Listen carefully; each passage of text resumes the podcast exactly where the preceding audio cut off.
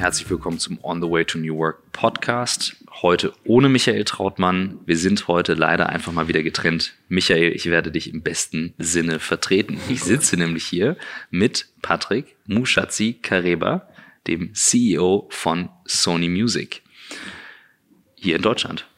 Ganz genau. Danke, Deutschland, dass, Österreich, Schweiz. Ja, danke, dass äh, ich da sein darf. Wir haben schon ein längeres Meeting hinter uns, muss man sagen, denn Ja. ähm, einfach um das mal transparent zu spielen, Blackboot betreut gerade Sony Music bei dem ganzen Thema Kollaboration. Das heißt, meine Leute sind hier, aber ich habe ja schon gesagt, ich habe operativ mit dem Projekt nichts zu tun. Das heißt, ich bin hier reingeflogen, wir beide durften ein bisschen Video und Podcast aufnehmen und Genau. deinen Leuten mal kommunizieren, was ihr hier gerade macht. Jetzt für den On the Way to New Work Podcast haben wir mal ein bisschen mehr Zeit und ich würde eigentlich gern mal mehr darüber erfahren, was war dein Werdegang? Weil du hast schon zwischen den Zeilen so coole Stationen erwähnt, wo du herkommst, was du gemacht hast, wer du bist. Also erzähl erstmal völlig in Ruhe deinen Hintergrund. Ja, sehr gerne. Also erstmal vielen Dank dafür, dass äh, ich äh, Teil deines und eures Podcasts sein darf. Ähm, und äh, das mache ich natürlich ähm, sehr, sehr gerne. Fühle mich äh, geehrt, dass mir diese Ehre zuteil wird. Ähm, ja, also wo, wo fange ich an? Also ich bin, ähm, ich habe in der Musikbranche vor 20 Jahren begonnen.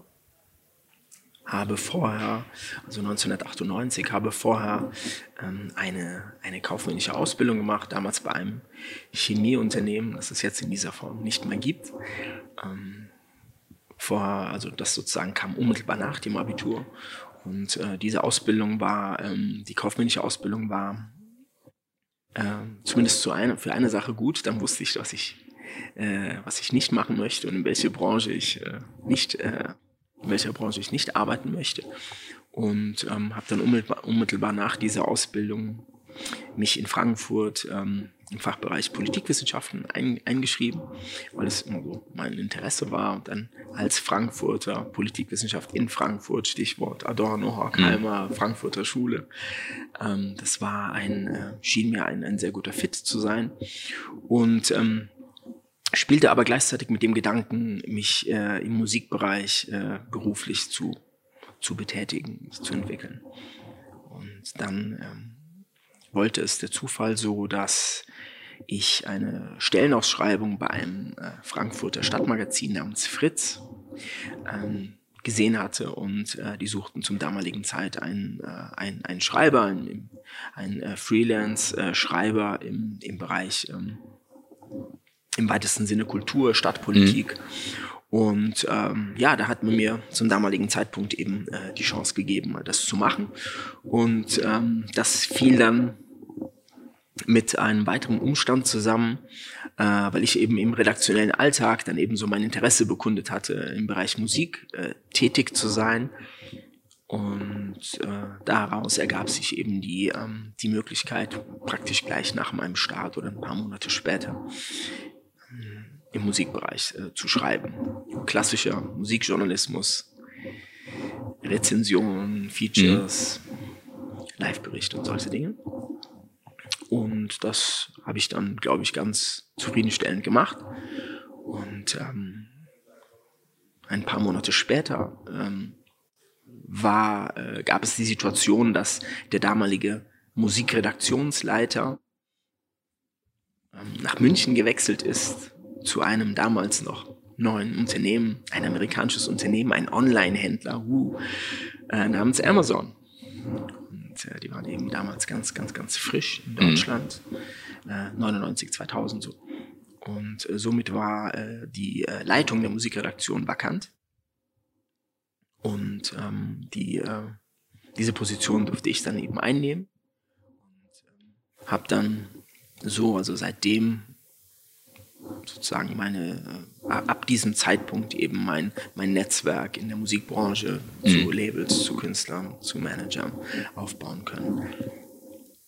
Ein, ähm, gleichzeitig, weil man da, weil ich damals äh, wie heute schon sehr viel Arbeit hatte, so am Rande des Existenzminimums äh, gelebt habe, habe ich äh, das Ganze noch mit einigen Freelance-Tätigkeiten äh, erweitert namentlich äh, beispielsweise bei, äh, bei AP, bei der Nachrichtenagentur, die Associated Press.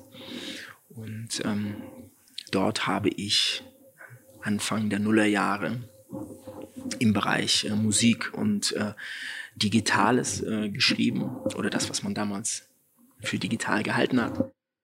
Und ähm, hab, habe da so, sagen wir, relativ früh diese, diese, diese Brücke zwischen klassischer Musik, Musikbranchen, Tätigkeit, aus dem Journalismus kommend äh, und eben äh, Digitalwelt habe dann in dem Kontext eben einige sozusagen diese Transformation äh, am eigenen Leib, aber auch deskriptiv als Journalist sozusagen mit, mitmachen können. Ich kann mich zum Beispiel erinnern, es gab äh, um die Jahrtausendwende eine, eine Initiative der Musikbranche, die nannte sich Copy Kills Music. Und ähm, damals äh, bin ich eben für Associated Press durch einige Schulhöfe in Deutschland getingelt mit einigen Künstlern, beispielsweise mit Smudo von den Fantastischen Vier.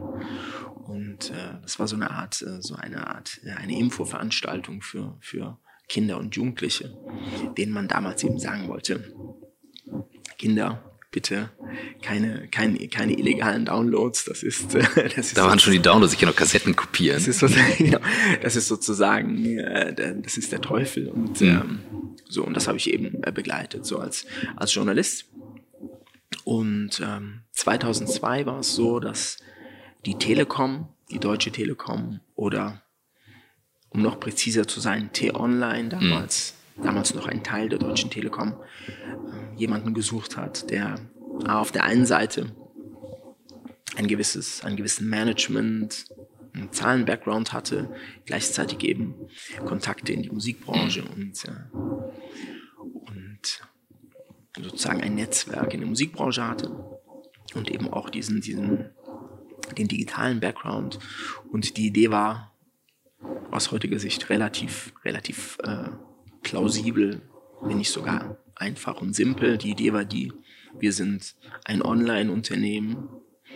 Muss man sich vor Augen halten. Das war die Zeit, in der es diese, diese virtuelle Figur Robert T. Online mm, gab. Mm. Ich erinnere es noch so dunkel, ja, ja. ja. Und ähm, es ist, äh, wir wollen, wir sind ein Online-Unternehmen, wir wollen einen Musikservice machen. Also magst ja. du nicht, magst du nicht zu uns kommen? Mhm, beziehungsweise wurde, habe ich mich auch aktiv auf diese, auf diese, auf diese Stelle beworben und äh, wurde da äh, eingestellt. Äh, es war ein sehr kleines Team von, von äh, fünf Leuten. Ähm, das nannte sich, das war so eine Art Business Development beziehungsweise Incubation Team, neue Geschäftsmodelle. Gab es einige Sachen, die dort relativ äh, heiß waren zum damaligen Zeitpunkt. Ich erinnere mich an so Sachen wie Pferdewetten und solche. Mhm. Und ähm, naja, und ähm, ich war eben einer der, der Leute, die damit betraut waren, eben ein neues Projekt auf die Straße zu bringen. Und ähm, habe dort dann Music Load entwickelt. Mhm. Und das war äh, insofern eine, eine sehr interessante, durchaus auch ja, lehrreich und auch ein Stück weit auch skurrile, skurril, ein skurriles Erlebnis, weil ich habe sozusagen in einem so großen, spannenden Unternehmen, wie es die Deutsche Telekom ist, und ich finde, dass sie übrigens immer zu schlecht wegkommen in der, in der Wahrnehmung. Ich finde es ein faszinierendes Unternehmen. Damit meine ich nicht, dass sie alles richtig machen, was ja die wenigsten Unternehmen machen, aber äh, es ist was, was äh, Know-how angeht mhm. und auch äh, die Breite angeht, ein sehr interessantes Unternehmen. Also ich konnte sozusagen auf die ganzen Ressourcen eines so großen Unternehmens zugreifen und gleichzeitig wie in einem Startup arbeiten. Also der Name Music Load ist mir zum Beispiel abends in einem Café eingefallen. So. Ach, krass. Und ich habe bis zum damaligen Zeitpunkt eben dort mh, hm, nie mit gewissen Gewerken gearbeitet, die dann dort, die dann dort zum mhm. Tragen gekommen sind. Also es war mir zum Beispiel wichtig, ähm, dass das Ganze mh, hm, ein Vertical wird, dass es sozusagen eine Marke ist, in mhm. der die Telekom oder T-Online klein sozusagen vorkommen mhm. darf. Powered by T-Online hieß ja dann Music Load Powered, powered by T-Online.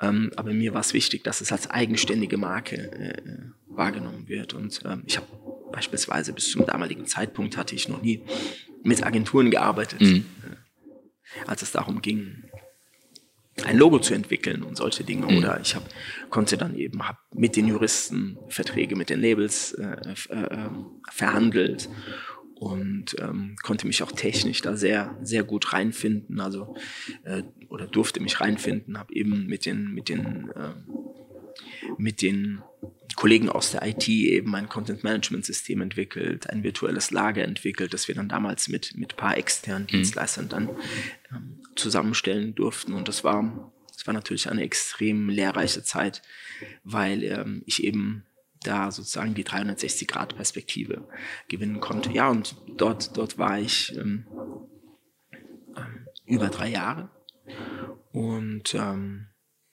ja, um die drei Jahre rum. Und als ich dann eben rausgegangen bin, war das, war mein Team sehr, sehr, sehr, sehr groß, waren eben sehr einige Leute da.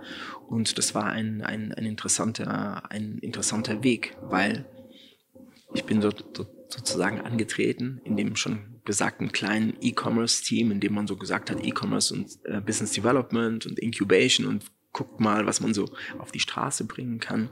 Und das ist sozusagen, äh, dann bin ich aus diesem Team raus und es war ein also mein dediziertes äh, äh, Music Load Team.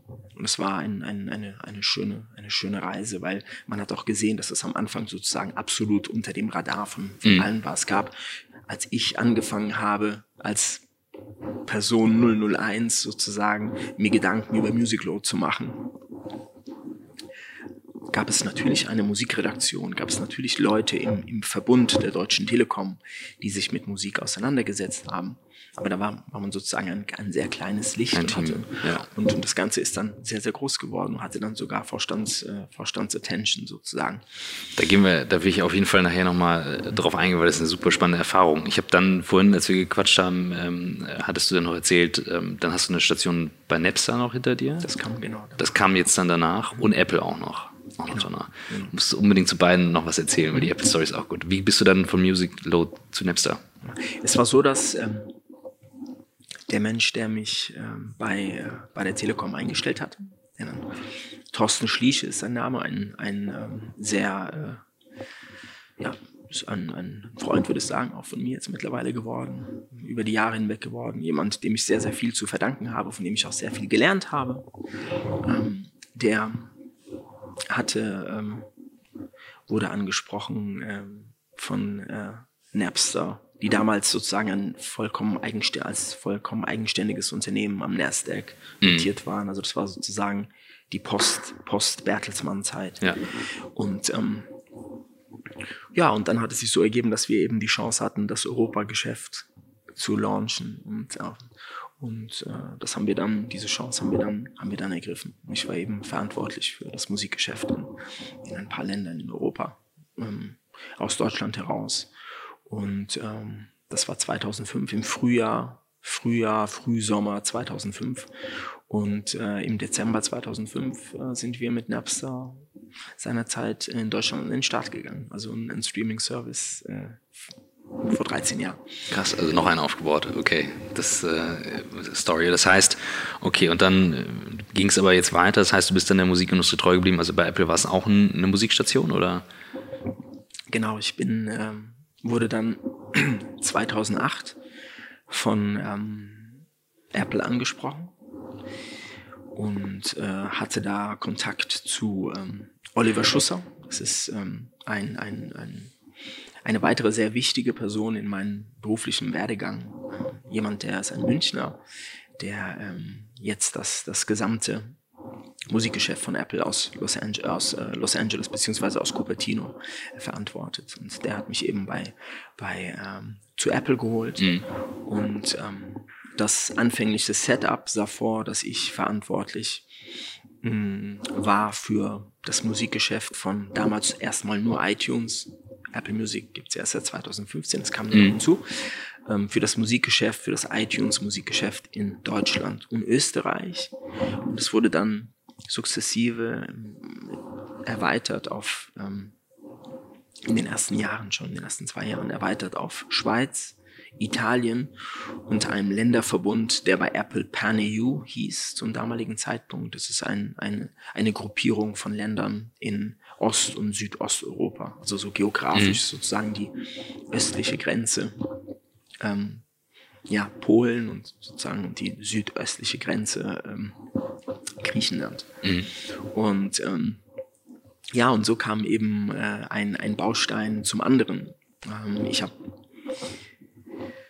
mit, äh, mit Music Load schon ähm, habe ich ein internationales Setup forciert, was sich da in, in dem Setup dann nicht so hat realisieren äh, mhm. lassen, mhm. weil einfach ein Stück weit auch das, das äh, so dass das Vertrauen oder das Potenzial nicht in dem Maß gesehen wurde, wie ich es gesehen habe, auf Vorstandsebene zum damaligen Zeitpunkt. Ähm, aber spätestens mit Napster war es eben ein, ein konkret internationales Setup. Mhm. Ich habe dort zum Beispiel auch Schweiz und äh, Österreich und Italien verantwortet. Und äh, mit Apple wurde, wurde es dann nochmal ein, ein, ging es dann nochmal einen Schritt weiter. Und ähm, ja, so muss man, so kommt es eben, dass ich ähm, nicht nur im europäischen Ausland, sondern auch im, im ja eigentlich weltweit da eben äh, die Kontakte habe, die ich, die ich jetzt auch habe. Nicht, weil ich so ein toller Typ bin, sondern weil es sozusagen die, ähm, der Job mit sich gebracht hat mhm. und äh, mir das auch von meinem Mindset immer sehr, sehr wichtig war, ähm, da international zu arbeiten. Und da, da, da war eine Sache gültig, die für heute, die heute immer noch gültig ist oder umso mehr.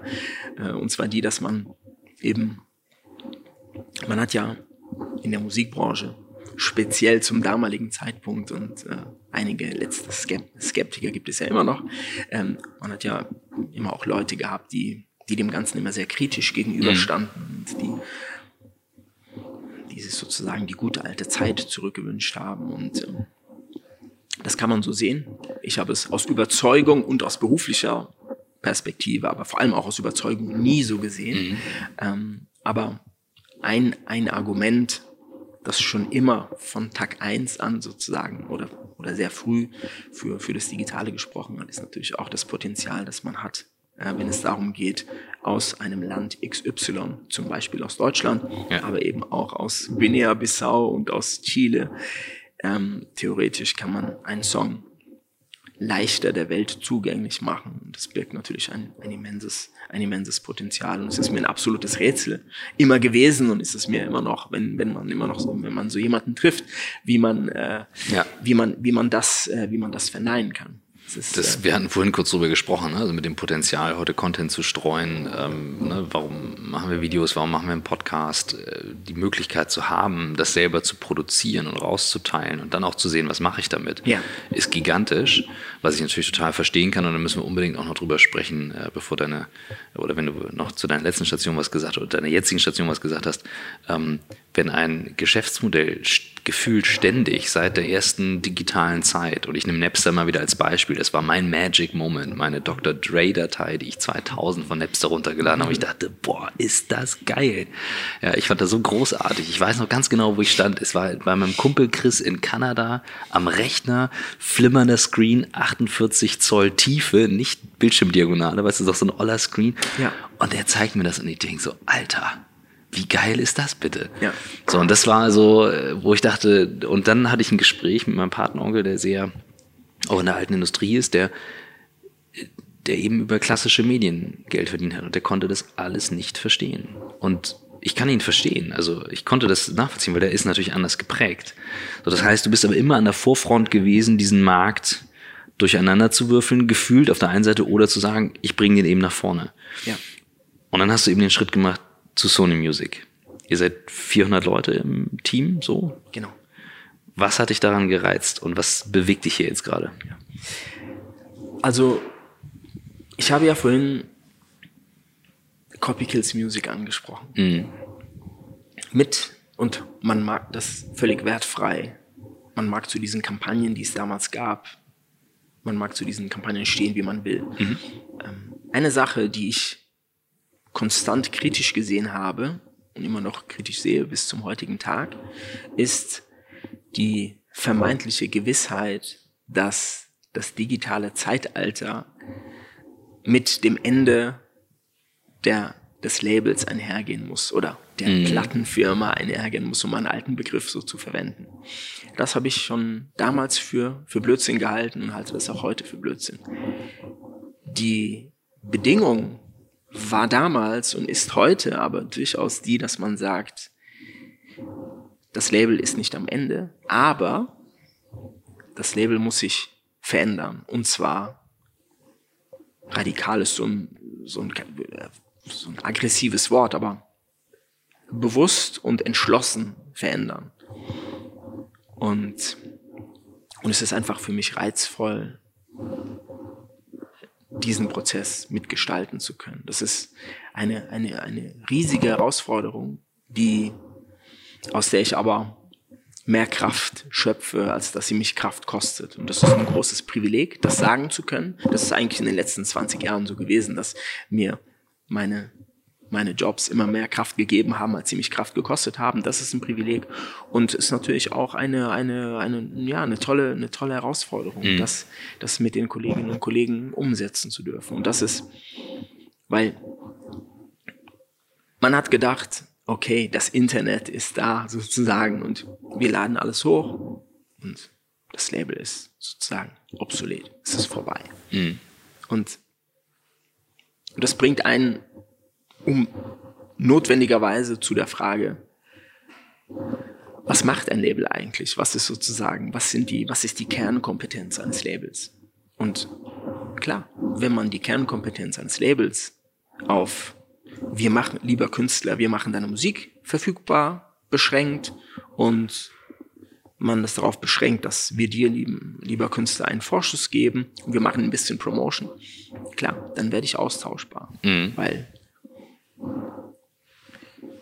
letztgenannte Leistung und erstgenannte Leistung kann ich mir einkaufen. Und das Geld kann ich mir auch bei einer Bank holen. Und das ist sozusagen, das ist der, der, das große Missverständnis in mhm. meinen Augen.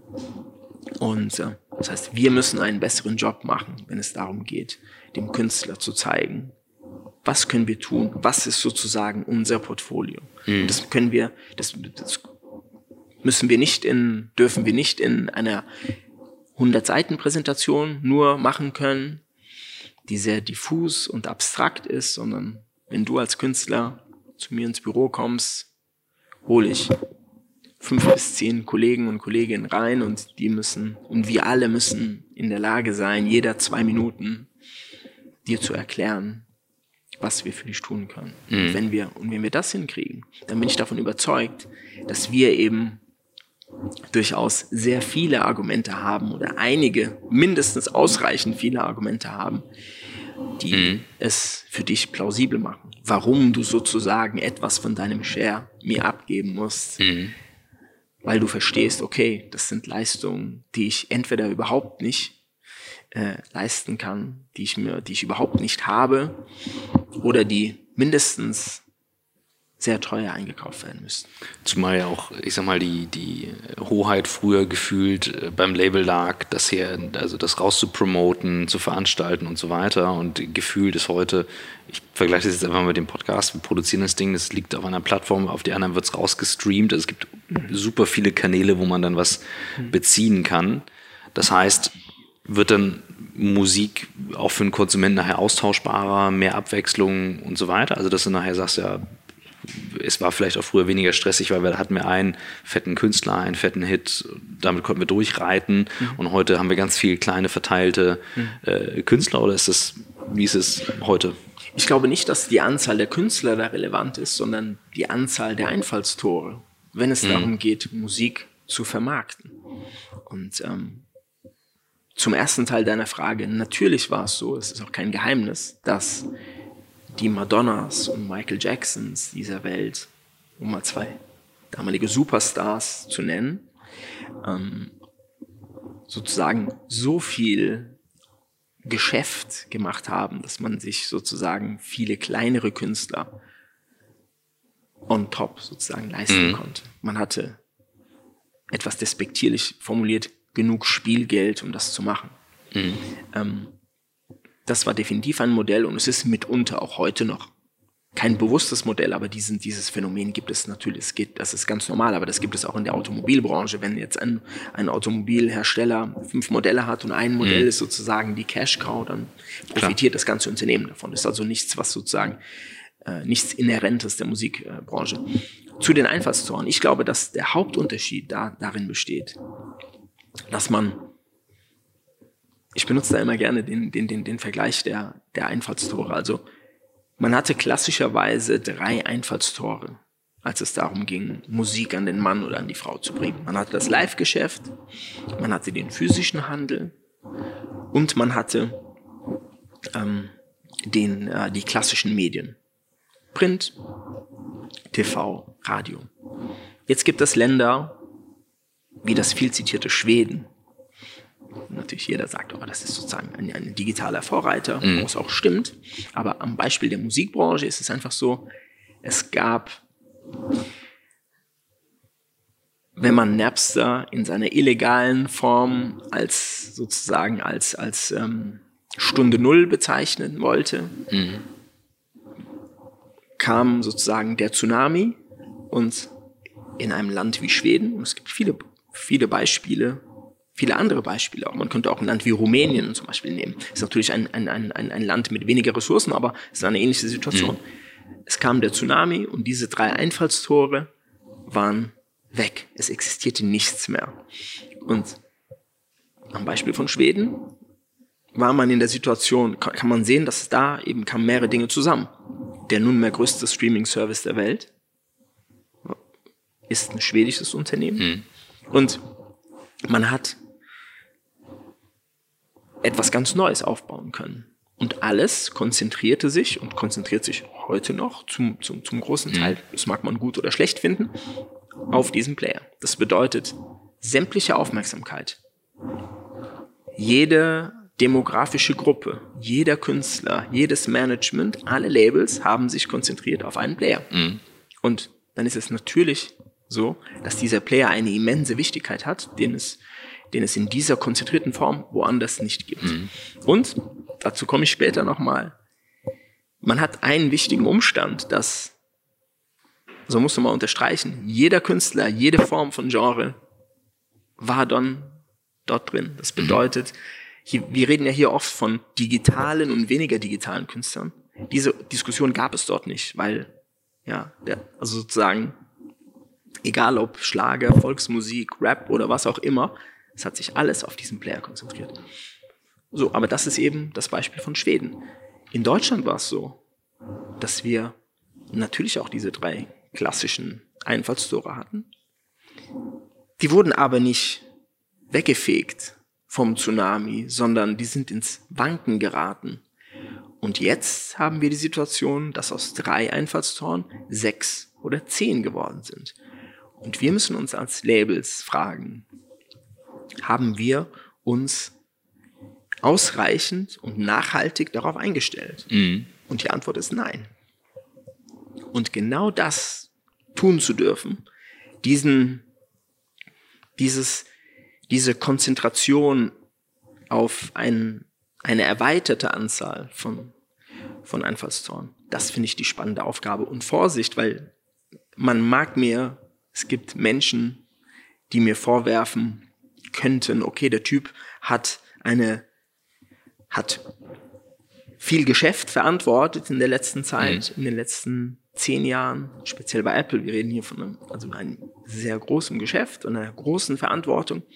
Aber er ist sozusagen dadurch, dass er primär digital war, legt er keinen Wert mehr auf den physischen Handel oder auf die klassischen Einfallstore, um bei diesem Bild zu bleiben.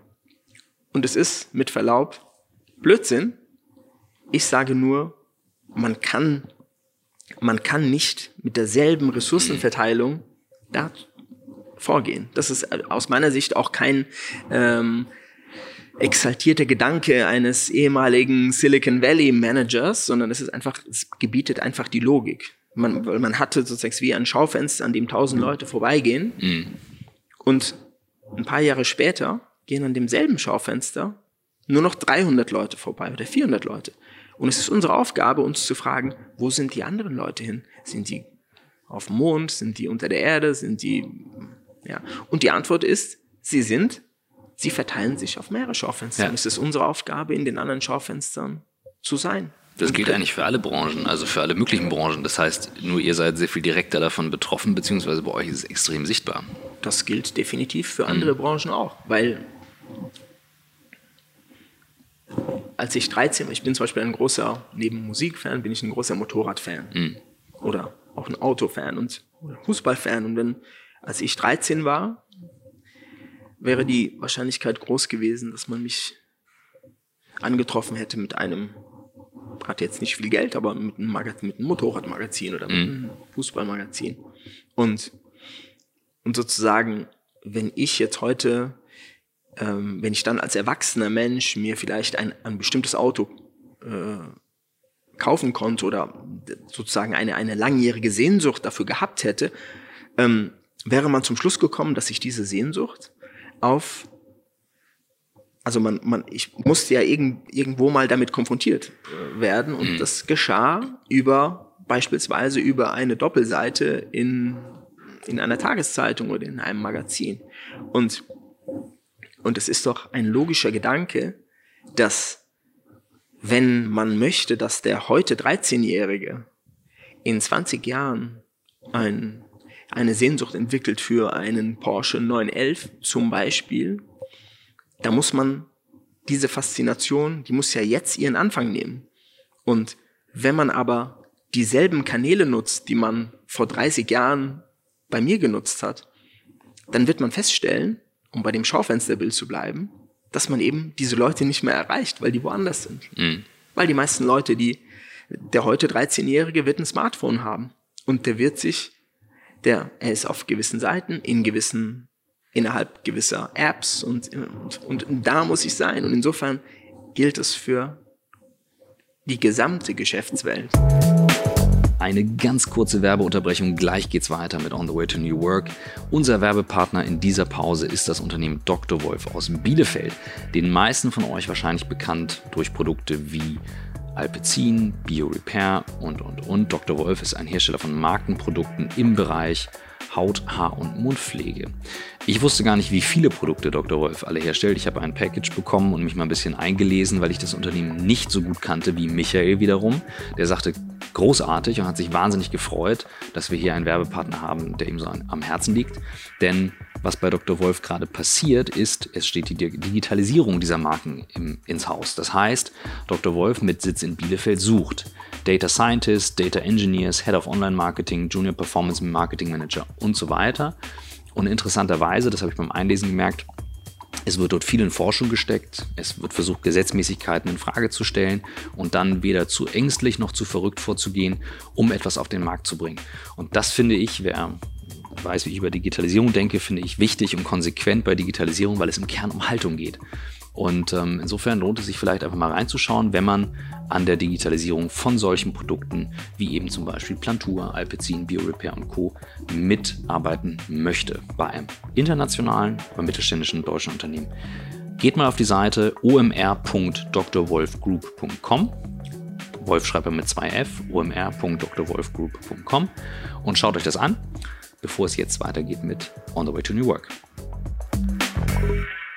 Und wenn ich jetzt mal überlege, ich versuche das jetzt mal äh, so nachzuvollziehen, wenn wir jetzt Sachen streuen, ne, Schaufenster, dann ist es bei uns schon keine Ahnung, wir saßen heute Morgen im Zug und haben äh, parallel einen Post für LinkedIn gemacht, der ist anders formuliert und anders gestaltet als der für Instagram. Dann haben wir noch ein Video aus dem großen Video zurechtgeschnitten für Facebook, eins auf das private Facebook, eins auf die Page und noch was für YouTube, für Twitter, für Xing.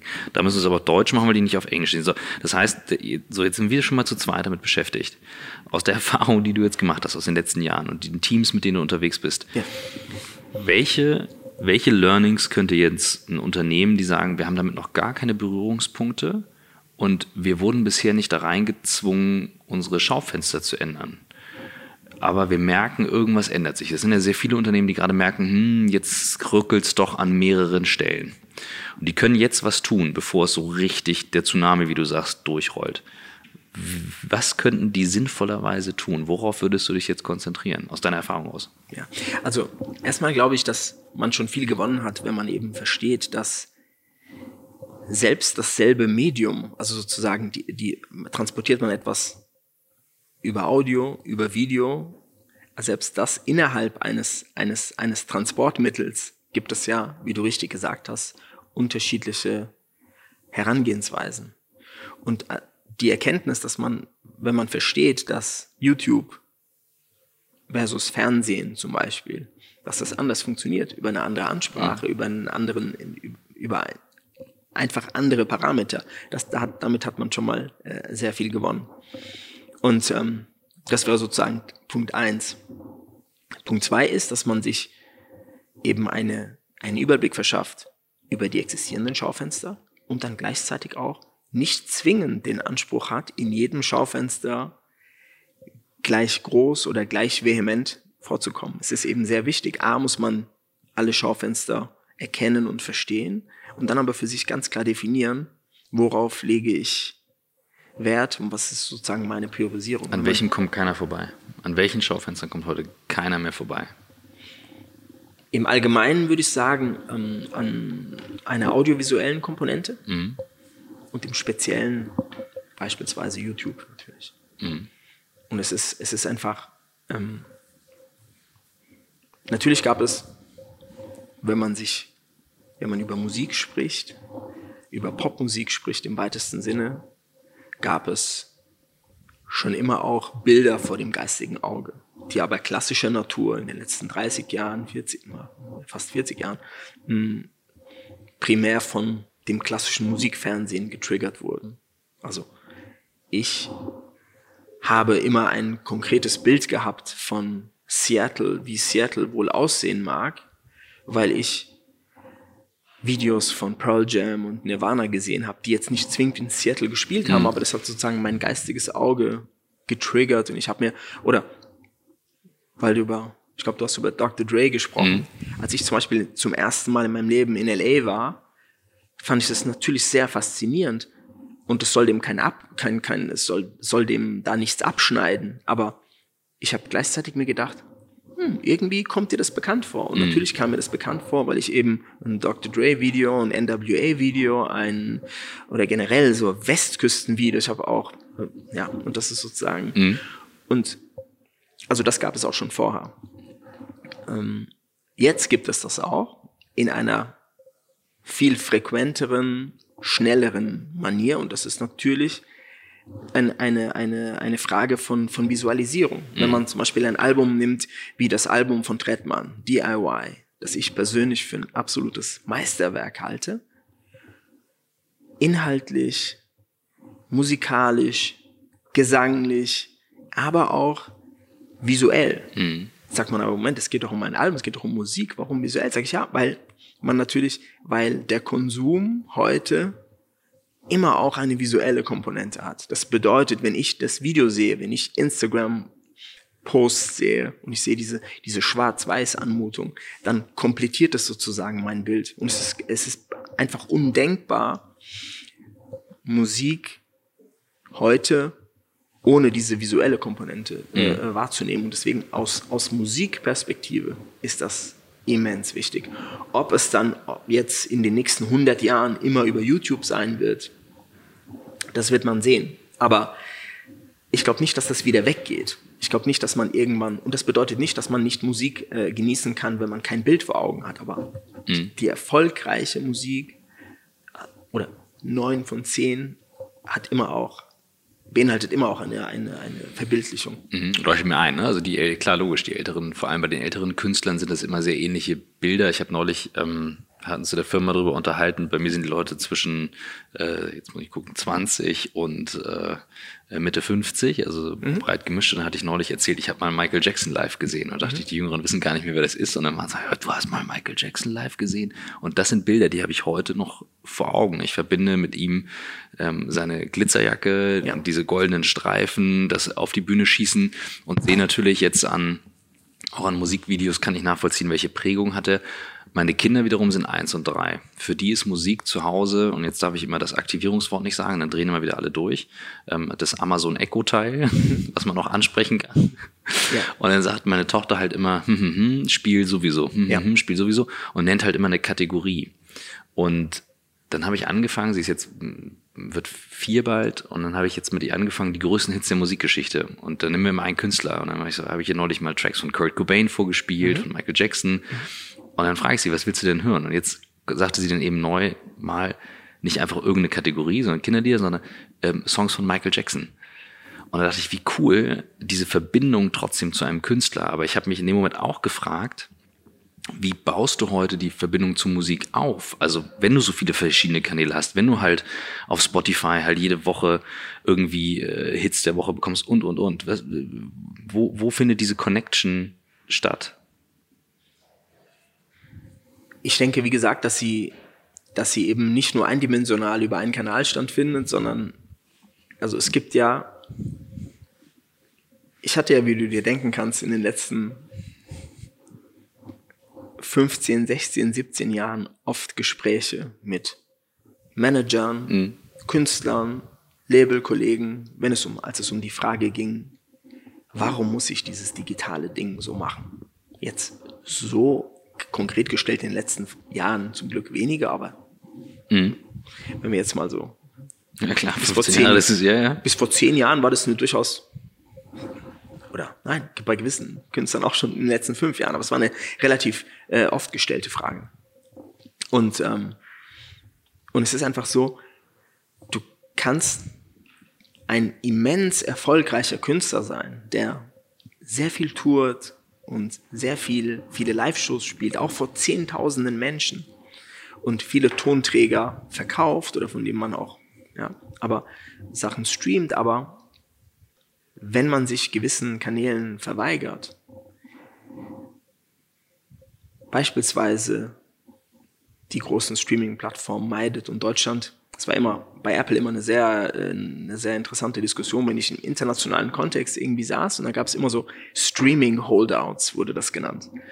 Und ähm, da saß ich mit Leuten aus der ganzen Welt und mir wurde dann die Frage gestellt, oh, Patrick, do you have, you, you have quite a few streaming holdouts.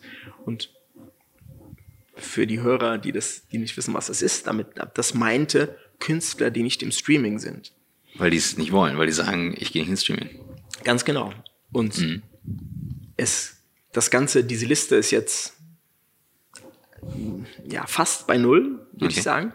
Aber, und das ist so, und ein Hauptargument von mir war immer zu sagen, also erstmal, oder zwei Dinge. Zum einen zu glauben, dass ein Stream das Äquivalent ist zu einem weniger verkauften Song im Download oder zu einem weniger verkauften Album, ist schon mal falsch.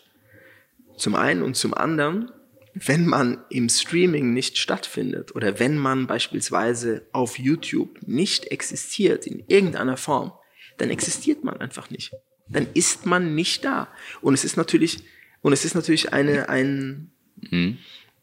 ist natürlich, ich will jetzt keine Namen nennen, aber mhm. es ist mhm. natürlich ein, erstmal schwer zu verdauen. Also, Moment mal, aber ich bin doch, ich bin, mhm. hab doch hier Platin, Doppelplatin, ich habe letzten Sommer gespielt vor 100.000 Menschen. Was erzählst du mir? Da sage ich, es, es mhm. ist so. Es ist auch kein Horrorszenario, das ich da an die Wand male, sondern das ist etwas sehr Konkretes. Und, und das zeigt, wie wichtig äh, eben die Bespielung von mehreren Kanälen eben auch ist. Und das Ganze läuft, du hast einen Punkt gebracht, Voice, Voice mhm. Control mhm. ist nochmal eine Sache, die jetzt, ähm, die auch, da habe ich dediziert jemanden, ein, äh, dezidiert jemanden eingestellt, der, der, ähm, der sich primär darum kümmert. Aber ja, das ist sozusagen ein weiteres Einfallstor, um bei diesem, um bei diesem äh, Bild zu bleiben. Wenn ich jetzt mal überlege, ähm, was man in der Firma inhaltlich verändert. Und wie gesagt, das ist ein Learning, das betrifft ja auch nicht nur deine Industrie, sondern alle dann, wenn du sagst, okay, du baust ein Team um. Jetzt hast du hier ein Team, du bist jetzt momentan sehr aktiv dabei. Wir haben jetzt über diverse Themen heute Morgen auch gesprochen. Ähm, was würdest du sagen, sind, sind inhaltlich bei euch so die wichtigsten Sachen? Wo habt ihr, wo seid ihr einfach noch nicht fit als Crew?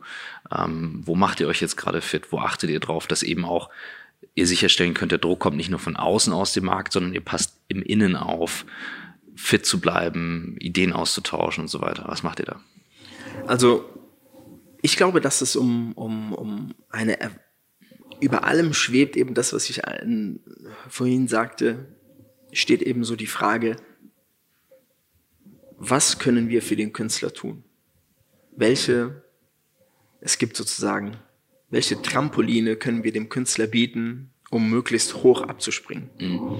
Und eine Sache, die, die konkret, an der wir noch arbeiten müssen, ist eben die Erweiterung von gewissen Definitionen auf der einen Seite und auf der anderen Seite die, die Konsolidierung, damit meine ich nicht, dass man das abschaffen muss, aber die Neujustierung von anderen Bereichen. Was meine ich mit, mit Erweiterung? Ich finde zum Beispiel ähm, im, im Kontext eines Labels ist zum Beispiel der Begriff oder der, der, das Themengebiet Promotion ein sehr wichtiges. Seit jeher. Zu Recht. Mhm. Ähm, mit Erweiterung meine ich zum Beispiel die Frage danach, wenn man sagt, es gibt ja klassischerweise TV-Promotion. Dass man sagt, oh, das ist das TV-Promotion-Team. Und ist in meinen, in meinen Augen ein, ein, ein sehr wichtiges Team. Oder ist ein, ist ein Gewerk, das für ein veritables Trampolin mhm. steht und sorgt. Was meine ich mit Erweiterung?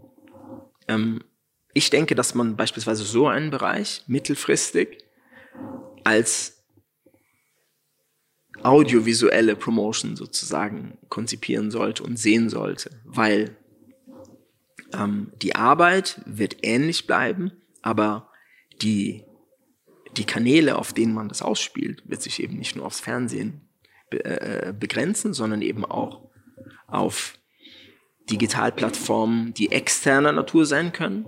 Wenn du jetzt YouTube bist, dass ich sozusagen es bei dir mache oder wenn du was es ergibt. Ähm, aber eben auch auf digitalen Kanälen, die man selbst kontrolliert, die uns gehören. Weil ich natürlich, und das ist eine Sache, dieses Bewusstsein, dass ich mich als Label nicht nur abhängig machen möchte von redaktionellen Entscheidungen. Mhm. Ich möchte nicht nur, wenn, und wieder, die Überschrift ist, was kann ich für dich tun, lieber Künstler? Wenn du eine, eine, ein, ein, ein DSP bist und ich gebe dir das Produkt und ich mache mich nur oder fast nur davon abhängig, ob du den Daumen hebst oder ihn senkst, dann ist mein, kann mein Pulver, können meine Patronen sehr schnell äh, verschossen sein unter Umständen. Weil wenn du fünfmal sagst nein, dann wird der Künstler mich sechsmal fragen, warum da nichts passiert. Wenn ich aber, um bei dem Bild zu bleiben, eigene Trampoline habe, eigene Marken kreiere, redaktioneller Natur, die ich auch bespiele und für die ich auch Ressourcen freimachen muss, dann habe ich bessere Karten. Dann kann ich trotzdem einen gewissen Absprung gewährleisten. Und gleichzeitig, natürlich wird jedes Label, jeder Partner dem Künstler sagen, ich habe beste Beziehungen zu DSP 1, 2 oder 3. Mhm. Und es ist, muss auch gar nicht gelogen sein. Aber unter beste Beziehungen versteht man heutzutage etwas, mit, mit unter Umständen etwas, was jeder relativ einfach mhm. äh, äh, erreichen kann. Und das ist sozusagen, das ist eine Sache, bei der man, bei der wir noch, noch besser werden müssen. Und dann gibt es, gibt es natürlich in den letzten Jahren, es ist ja nicht so, ich will es auch nicht so darstellen, als sei ich derjenige, der jetzt so auf den Trichter gekommen ist, dass man eben äh, äh die digitalen Tools voll ausnutzen muss. Es gab natürlich Bereiche,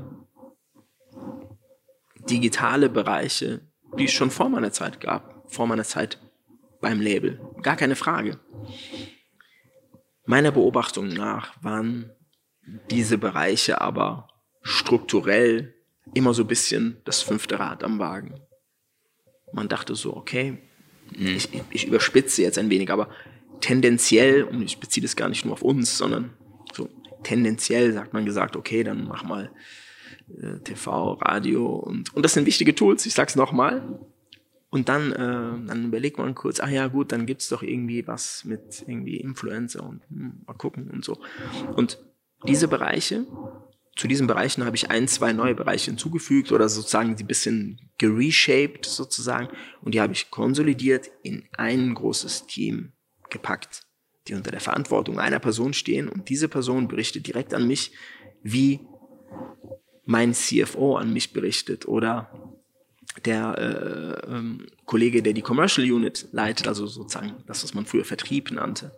Und damit bringe ich eben zum Ausdruck, mhm. das ist nicht ein Hobby, das man machen kann, sondern das ist ein integraler Bestandteil unserer Arbeit. Hast du das Gefühl, dass ähm, speziell Deutschland, wenn du jetzt mal auch auf deine Telekom-Erfahrung zurückschaust und auch wie lange und auch das Meeting bei Apple spricht auch so ein bisschen dafür, you have quite some holdbacks, dass, dass Deutschland da einfach aufgrund von, wir haben eine eher ängstliche Haltung, ähm, da gerne mal einen Schritt zurücksteht. Also die, ich erinnere an ein Interview, was ich gerne zeige von Jeff Bezos. ich glaube 1999, da wird er vom Interviewer gefragt, Mensch, Sie werden hier gerade irgendwie von Walmart, von Barnes Nobles und von allen möglichen verklagt. Ähm, haben Sie hier gar keine Sorge? Das, ne? Und dann sitzt er und sagt, Yes, yes, yes. Um, I do tell people here every morning to wake up petrified and scared. Aber lacht dabei, ja. und dann sagt er, ja, der Interviewer, but don't you have a fear of losing it all. Und dann sagt er, it's not a fear to lose it all. It's a fact that we can lose it all. Mhm. So, und ähm, was mich daran so bewundert ist, und er lacht dann, also die typische Jeff Bezos-Lache danach, was, was ich so krass finde, ist diese Haltung, mit der er an den Start geht, die eben anerkennt, na klar, das ist ja keine nebulöse Angst, dass es weg sein kann, das ist ja ein Fakt und die in die Firma rein überträgt. Weißt du, so eine, so eine Klarheit darüber, na klar kann das weg sein. Mhm. Aber mach dir nicht in die Hose, deswegen machen wir unseren Job. Und ich merke bei dir so eine wahnsinnige Ruhe, wir verbringen jetzt schon einige Stunden zusammen hier, eine wahnsinnige Ruhe und Klarheit in einem Markt, der für viele von außen, ich sag's jetzt mal so, dem Untergang geweiht ist, übertrieben gesagt, was mhm. ich jetzt gar nicht mehr so nachvollziehen kann, weil ich sehe ja, wie du, wie du durch den, durch die Themen cuttest und selbst sagst, ich weiß es nicht, wie die Antwort ist, aber gehen wir halt so vor. Und ähm, das würde mich interessieren. Das ist für mich eben dieses Jeff Bezos-Bild, repräsentiert mehr etwas amerikanisches, spielerisches im Umgang. Und dann gibt es so eine deutsche Haltung, die ich manchmal sehe, die ich für gefährlich halte, ähm, die eben so, ja, wir haben Angst davor, wir müssen aufpassen, was passiert, wir müssen uns wegducken und so weiter ist. Ich mache es jetzt mal bewusst schwarz und weiß, um es auseinanderzuhalten. Mhm. Also ich glaube, dass ein, um mal wieder so eine Situation aus so einem Meeting zu schildern, was dann mhm. auch immer kam, neben den quite a few Holdouts, war eben noch der Blick auf, man schaut sich Diagramme an und man sieht den physischen Markt in Schweden, in Spanien, in Italien, in US, in mhm. UK und dann in Deutschland. Da gab es immer einen Riesenausschlag oder einen weitaus größeren Ausschlag beim physisch, bei, bei der beim Balken, der den physischen Markt beschreiben sollte, in Deutschland. War und ist ein Fakt, dass der physische Markt in Deutschland überproportional, also stärker war und ist als in anderen Ländern. Und das ist erstmal eine, eine mathematische Gewissheit. Das konnte man ablesen und kann man auch heute noch ablesen. Spannend wird es nur bei der Frage, was man daraus schließt. Und da gab es tatsächlich eine Form von, du gehst ja so, glaube ich, in die Richtung so, dass du sagen willst, man hat so ein bisschen, man zaudert so ein bisschen. Ich, ich beobachte es halt, ne? Also es ist äh, ein, eher eine skeptische Haltung, die kann ja auch eine Stärke sein, aber ich beobachte auch manchmal, wie das zu einer Blockade führt von ganzen Unternehmen. Ich glaube, dass es, ja, es mag auch Zaudern gewesen sein, mhm. aber mehr als Zaudern war es einfach so ein bisschen ein wenn so Kinder mhm. sich so die Augen zuhalten und sagen, du siehst mich nicht, weil man sozusagen, Mann heißt einige Leute, zu mhm. viele, selbst wenn es eine Minderheit war, zu viele, zu viele, gedacht haben, okay, wir sind eine Insel und wir werden weiterhin eine Insel bleiben. Meine Lesart war, auch auf der anderen Seite sitzend, war immer die, dass ich gesagt habe, wir haben in Deutschland einfach nur ein bisschen mehr Zeit. Uns wurde ein bisschen mehr Zeit geschenkt, um uns darauf einzustellen. Und das ist ein, eine, das sind mhm. zwei total unterschiedliche Arten, die Situation zu interpretieren. Und dann gibt es also dieses Zaudern, Meets, ach, uns geht's doch gut. Mhm. Und dann gibt es natürlich paar Komponenten, die jetzt nicht auf speziell auf die Musikbranche genutzt sind. Also es ist ja auch statistisch erwiesen, dass jetzt Kreditkartennutzung, mhm. ähm, Abo-Modelle, also dass das in Deutschland, dass das bei uns ähm, immer einen geringeren äh, Platz eingenommen hat als, als in anderen Ländern mit, mit einem ähnlichen mit ähnlichen äh, wirtschaftlichen mhm. Parametern. Und, äh, und das, wenn man das zusammenbringt, dann kommt man eben. Und aber gleichzeitig habe ich immer gesagt, es braucht jetzt keinen Mathematikprofessor, um zu sehen, wenn der physische Markt in, in einem Jahr bei 70 Prozent ist und ein paar Jahre später bei 50 Prozent, dann äh, ja, dann ist das ein durchaus veritabler Einbruch. ja, absolut. Man, schaut man jetzt auf die verlorenen Prozentpunkte ja, ja, oder schaut man darauf, dass man sagt, ja, aber die Hälfte ist ja immer noch. Und das war so die mhm. Haltung mhm. bei vielen Leuten. Und da kommst du, das ist schwierig. Ja, ja, das ist dann, das ist Haltung. Aber ich finde den, den Satz großartig gerade, dass du sagtest, uns wurde einfach nur mehr Zeit geschenkt das ist ein Geschenk und das ist, ähm, das ist fantastisch. Also das Bild malt es eigentlich, äh, malt es eigentlich großartig. Ich habe gerade mal auf die Zeit gelugt, weil eigentlich bin ich immer der Zeitkeeper und die habe ich jetzt völlig aus dem Auge verloren. Wir laufen schon wieder auf die Stunde zu. Normal ähm, habe ich das besser im Griff. Aber ich habe wahnsinnig viel gerade gelernt. Ähm, am Beispiel deiner Branche, deiner Erfahrung ähm, und dessen, was ihr hier vorhabt. Ähm, und finde das faszinierend und werde das weiter verfolgen, weil ich das Gefühl habe, man kann da sehr viel daraus mitnehmen für viele andere Unternehmen, was Transformation wirklich bedeutet und wo es einen packen kann und erwischen kann. Ich hätte aber trotzdem noch zwei letzte Fragen. Einmal, und bei uns hören relativ junge Leute auch mit zu. Ja. Ähm, ich sage mal wieder, die jüngste, glaube ich, die uns mal geschrieben hat, die Eltern von der jüngsten Sucherin sind, ist zwölf. Mhm. Ähm, das ist das eine. Was würdest du Kindern, Jugendlichen in dem Alter heute mitgeben? Worauf, worauf sollten die, was sollten die für sich mitnehmen, wenn du denen eine Botschaft mitgeben wollen würdest? In Bezug auf äh, deren persönliche auf deren Zukunft, Entwicklung? Auf deren, auf deren Entwicklung. Das kann persönlich, das kann aber auch beruflich sein. Wenn du sagst, Zwölfjährige hört zu und sagt, Mensch, also. Also zum einen denke ich, ähm, muss man sich immer einen gewissen Hunger bewahren. Also ich bin, ich bin jemand, der, wenn ich morgens aufstehe, pflege da immer zu sagen, dass ich so in den Tag reinbeiße, ohne verbissen zu sein. Aber ich, ich glaube, äh, und ich weiß, dass man das sich, dass man das nicht vor seinem, seinem Spiegelbild dekretieren kann, aber äh, ich finde es sehr wichtig. Das ist so ein, das mhm. ist so ein, ein, ein wichtiger Motor, ähm, der, der auch dazu führt, dass man etwaige Erfolge vielleicht in den Augen von anderen nicht jetzt genug irgendwie feiert. Ähm, ich persönlich bin jemand, der, wie gesagt, der dann immer weitermachen möchte. Das ist also wichtig, dass man da einen gewissen mhm. Antrieb hat und eine gewisse Neugier und Lust, sich möglichst ähm, breit da aufzustellen, weil ich denke, dass ähm, das, worüber wir gesprochen haben, dass also die Vielzahl der Einfallstore hat ja auch zur Folge, dass man eine Vielzahl an Kanälen, Tools, Situationen durchdenken und, und, und äh, sich mit ihnen auseinandersetzen muss. Und insofern ist da mhm. ein breites Interesse von, von großer Wichtigkeit. Und dann vor allem, wenn man mit beispielsweise mit Musik arbeiten möchte, finde ich es sehr wichtig.